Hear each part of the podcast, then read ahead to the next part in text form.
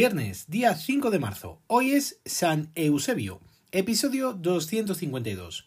Aquí estoy de vuelta, con 2.921 nuevos casos diagnosticados en las últimas 24 horas, siendo su detalle de 1.049 en Madrid, 283 en el País Vasco, 190 en Canarias, 187 en Castilla y León, 175 en la Comunidad Valenciana, 172 en Andalucía, 170 en Aragón, 159 en Asturias, 122 en Cataluña, 82 en Galicia, 78 en Murcia, 71 en Navarra, 43 en Cantabria, 29 en Baleares, 25 en Melilla, 24 en Castilla-La Mancha, 24 en Extremadura, 19 en Ceuta, 19 también en La Rioja. El número total de casos asciende ya a 3.149.012. Son menos de los que había el lunes, luego os cuento más tarde.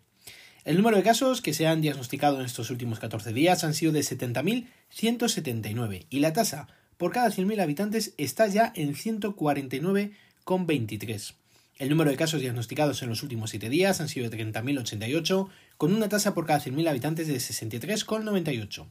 Respecto a los casos diagnosticados con fecha de inicio de síntomas en los últimos 14 días, han sido de 30.658, con una incidencia acumulada por cada 100.000 habitantes de 65,19 y respecto al número de casos diagnosticados con fecha de inicio de síntomas en los últimos 7 días han sido de 9.466 con una incidencia acumulada por cada 100.000 habitantes de 20,13.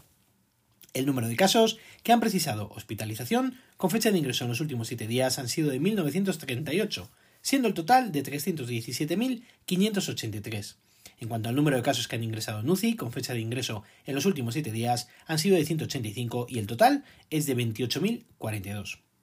El número total de pacientes COVID actuales es de 9.896. Hemos bajado de la barrera de los 10.000. El porcentaje de camas ocupadas es del 7,88%. Respecto al número de pacientes con COVID que están en las unidades de cuidados intensivos, actualmente son 2.571, con un porcentaje de camas ocupadas del 25,14%. El número de ingresos por COVID en las últimas 24 horas han sido de 908 y las altas 1134. En cuanto, a las pruebas que se han realizado en la semana del 23 de febrero al 1 de marzo, han sido de 784.831, siendo la positividad del 6,16%. Respecto al número de fallecidos, con fecha de defunción en los últimos 7 días, han sido de 633, siendo su detalle de 125 en Andalucía, 102 en Madrid, 60 en Castilla y León, 52 en la Comunidad Valenciana, 43 en Galicia, 40 en Aragón, 38 en Asturias, 34 en Castilla-La Mancha, 32 en Cataluña, 27 en el País Vasco, 24 en Murcia, 14 en Canarias, 14 en Extremadura, 7 en Cantabria, 6 en Navarra, 5 en Ceuta, 5 en Baleares, 4 en La Rioja y 1 en Melilla. El número total de fallecidos ha sobrepasado ya los 70.000 y actualmente estamos en 71.138. En Europa, pues seguimos prácticamente igual que cuando os he comentado los datos. Rusia tiene actualmente 4.290.135, Reino Unido 4.201.358, Francia 3.835.595 y España 3.149.012.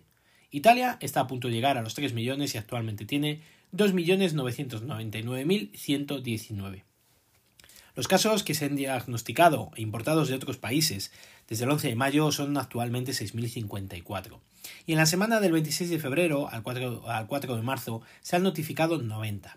El mayor número sigue siendo, como siempre, el Madrid, con 21. 16 en Andalucía, 15 en Canarias, 10 en Cataluña, 8 en Castilla y León, 5 en Baleares, 4 en Galicia, 3 en Navarra, 2 en Castilla-La Mancha, Comunidad Valenciana y Extremadura y 1 en Cantabria y Murcia. El resto de comunidades no tienen casos importados. El tema de las vacunas, pues ya tenemos 5.583.955 dosis distribuidas y se han administrado 4.471.577. El número de personas que han recibido la pauta completa asciende ya a 1.342.485. Fernando Simón comentó en la rueda de prensa del día de ayer que aun siendo la incidencia acumulada un dato muy esperanzador, su reflejo en la SUCI todavía no se está viendo por la alta ocupación que todavía mantienen, sobre el 25%. El nivel de hospitalización también está bajando y en cuanto a la evolución de las variantes parece ser que su presencia está siendo más lenta de, a lo que, eh, de, de lo que a priori se estimaba, No obstante, ha indicado que hay que dar tiempo para valorar la evolución de la enfermedad. Hay un montón de variantes. Hoy he escuchado que hay una de Nueva York, otra de Portugal, otra de Uganda, una de... Mm, ¿De dónde era la otra? Yo no sé de dónde, había leído. Bueno, de un montón. Hay por lo menos cerca de 10 variantes de las cuales se está haciendo un seguimiento exhaustivo para intentar ver si tienen incidencia o no. Actualmente preocupan su evolución. Ahora mismo estamos a niveles del mes de agosto. Ya hemos salido del escenario de riesgo alto, todo el foco está puesto en la Semana Santa y sobre todo en las medidas que puedan realizar cada comunidad autónoma. A buenos datos, eh, medidas restrictivas mucho menores, es evidente.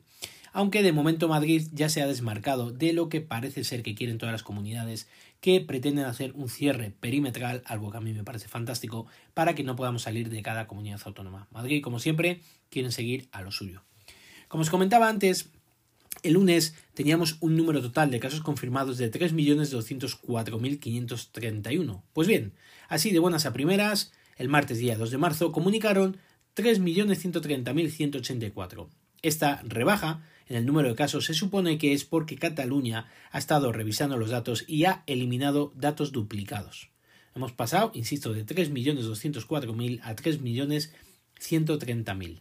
La evolución de la incidencia acumulada en los últimos 14 días durante toda la semana. Comenzamos el lunes con 175,63 y hemos terminado hoy con 149,23. Desde luego son datos bastante buenos. En cuanto a los pacientes hospitalizados de COVID, pues lo mismo, empezamos con 11.754 y hoy se han comunicado 9.896. Dato importante. El número de pacientes COVID en UCI pues ha bajado también, de 2.923 a 2.571. Y el porcentaje de camas ocupadas de los pacientes de, de COVID eh, por UCI, comenzamos con el 28,09% y ha bajado al 25,14%. Como estamos viendo, son los datos que más están costando de bajar y de que se vea una mejora importante como es en, en la incidencia acumulada por cada 14 días.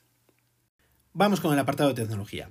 Hoy os quería hablar un poco de Time Machine, la aplicación que traen los Mac para poder realizar nuestras copias de seguridad de manera sencilla y sobre todo segura. Yo lo tengo configurado con un disco duro externo de 1 terabyte, el cual se alimenta directamente por el USB y su capacidad corresponde a la del iMac. También puedes realizar las copias de seguridad en un NAS, ya sea de marcas como QNAP o Synology. En mi caso lo tengo configurado para que realice las copias de seguridad de forma automática cuando el equipo evidentemente está encendido. Y la aplicación se encarga de realizar todo de manera transparente y sin que notes ninguna merma en el rendimiento del equipo. Eso os lo puedo asegurar puesto que mi iMac es bastante antiguo. Time Machine te guarda Instantáneas locales en la medida en la que el espacio del disco se lo permita. Copias de seguridad de cada hora de las últimas 24 horas. Copias de seguridad diarias del último mes. Copias de seguridad semanales de todos los meses anteriores. Además, cuando el disco se llene, se irán eliminando las copias de seguridad más antiguas. Actualmente, en mi caso, la copia de seguridad más antigua es del 21 de diciembre del 2020 y la copia más reciente es de hoy, evidentemente. Es una auténtica tranquilidad saber que tienes todos tus datos perfectamente salvados. Y es que además, al ser una aplicación de, Mac, de, MacOS, en caso de restauración del equipo o si cambias de, propio, del propio ordenador, del propio equipo, puedes rescatar la copia de seguridad sin ningún tipo de problema. En alguna ocasión he borrado todo lo del iMac y lo he vuelto a restaurar con la copia de Time Machine. Y es como si no hubiera pasado nada. Se están produciendo a la vez nuevos lanzamientos de las betas de los sistemas operativos de Apple. Ya se ha lanzado la tercera beta de iOS y de iPadOS de la versión 14.5, también la tercera beta de macOS 11.3 Big Sur y también se ha lanzado, algo más tarde, la tercera beta de WatchOS 7.4. Todo sigue su ritmo para que dentro de poco podamos disfrutar de ellas. Respecto a iOS 14.5 hay novedades que hacen pensar en las AirTags o como se terminen llamando. Dentro de la aplicación Buscar hay una nueva pestaña llamada Objetos, desde la cual se supone que se podrá hacer el seguimiento de estas tags o de otros fabricantes. Algo que me parece más improbable, pero nada es imposible. También parece ser que ha vuelto la opción de seleccionar la aplicación de música que deseas utilizar cuando se lo solicitas a Siri. Si recordáis, en la anterior beta había desaparecido esta opción. Ya para terminar el episodio de hoy, os quería hablar de Amazon Warehouse, Escrito W-A-R-E-H-O-U-S-E. -E. El disco duro que he comprado para el NAS tenía un precio de 58 euros, un disco duro de un terabyte, y lo he conseguido por 36 euros gracias a este beneficio de Amazon. Amazon Warehouse ofrece descuentos en productos de calidad usados, de segunda mano o que tienen la caja abierta. Tienes todos los beneficios de Amazon y puedes encontrar descuentos en productos como teléfonos inteligentes, ordenadores portátiles, tablets, etc. Examinan de forma exhaustiva el estado de cada producto usado. Una vez que analizan el producto, lo pueden categorizar según su estado en como nuevo, muy bien, bien y aceptable. Como nuevo se trata de un artículo en perfectas condiciones de uso, pero su embalaje ha tenido algún daño, nada más. Muy bueno, artículo usado, muy poco y funcionando perfectamente. Puede tener algún pequeño desperfecto físico y puede llegar con el embalaje dañado o reempaquetado, pudiendo faltar algún accesorio no básico para su funcionamiento. Bien o bueno, pues producto que presenta cierto deterioro por su uso, pero que funciona perfectamente con posibles desperfectos y arañazos. Usado o aceptable, producto que presenta claros signos de haber sido usado, pero que funciona. Embalaje y accesorios que pueden faltar y que en todo caso se informa antes de la compra del producto. También en el caso anterior. Ya lo sabéis, si compráis algo a través de esta plataforma y no conocíais esta opción, podéis comprobar en la misma ficha del producto, bajando hacia la información, haciendo scroll con la página web hacia abajo, si existe algún producto como el que queréis comprar con esta opción.